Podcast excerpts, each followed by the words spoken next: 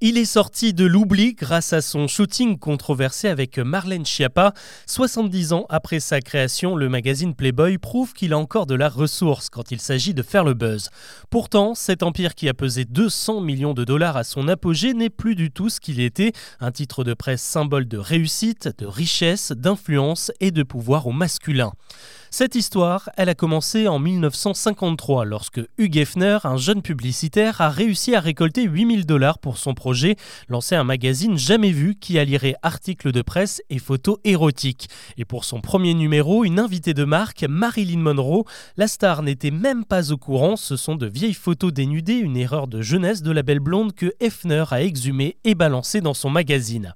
En tout cas, c'est une révolution à l'époque où la presse lifestyle ne s'adressait pas aux hommes. Aux lecteurs, on vend une virilité faite d'argent et de goût pour les belles choses, du design d'intérieur à la femme objet. Une ligne éditoriale machiste et en même temps assez progressiste. On y lit des interviews de personnalités contestées à leur époque, de Martin Luther King à Mohamed Ali en passant par Fidel Castro.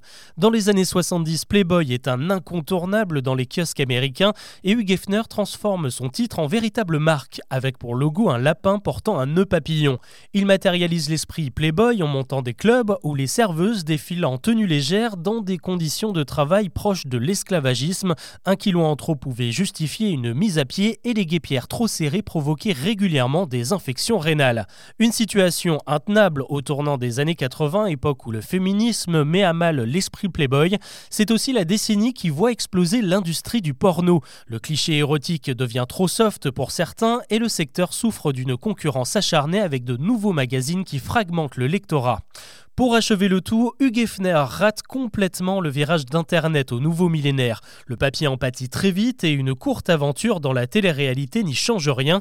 Dès 2009, Playboy accuse un déficit annuel de 8 millions de dollars. La parution devient bimensuelle en 2017 et le titre finit par disparaître complètement des kiosques en 2019, achevé par le confinement.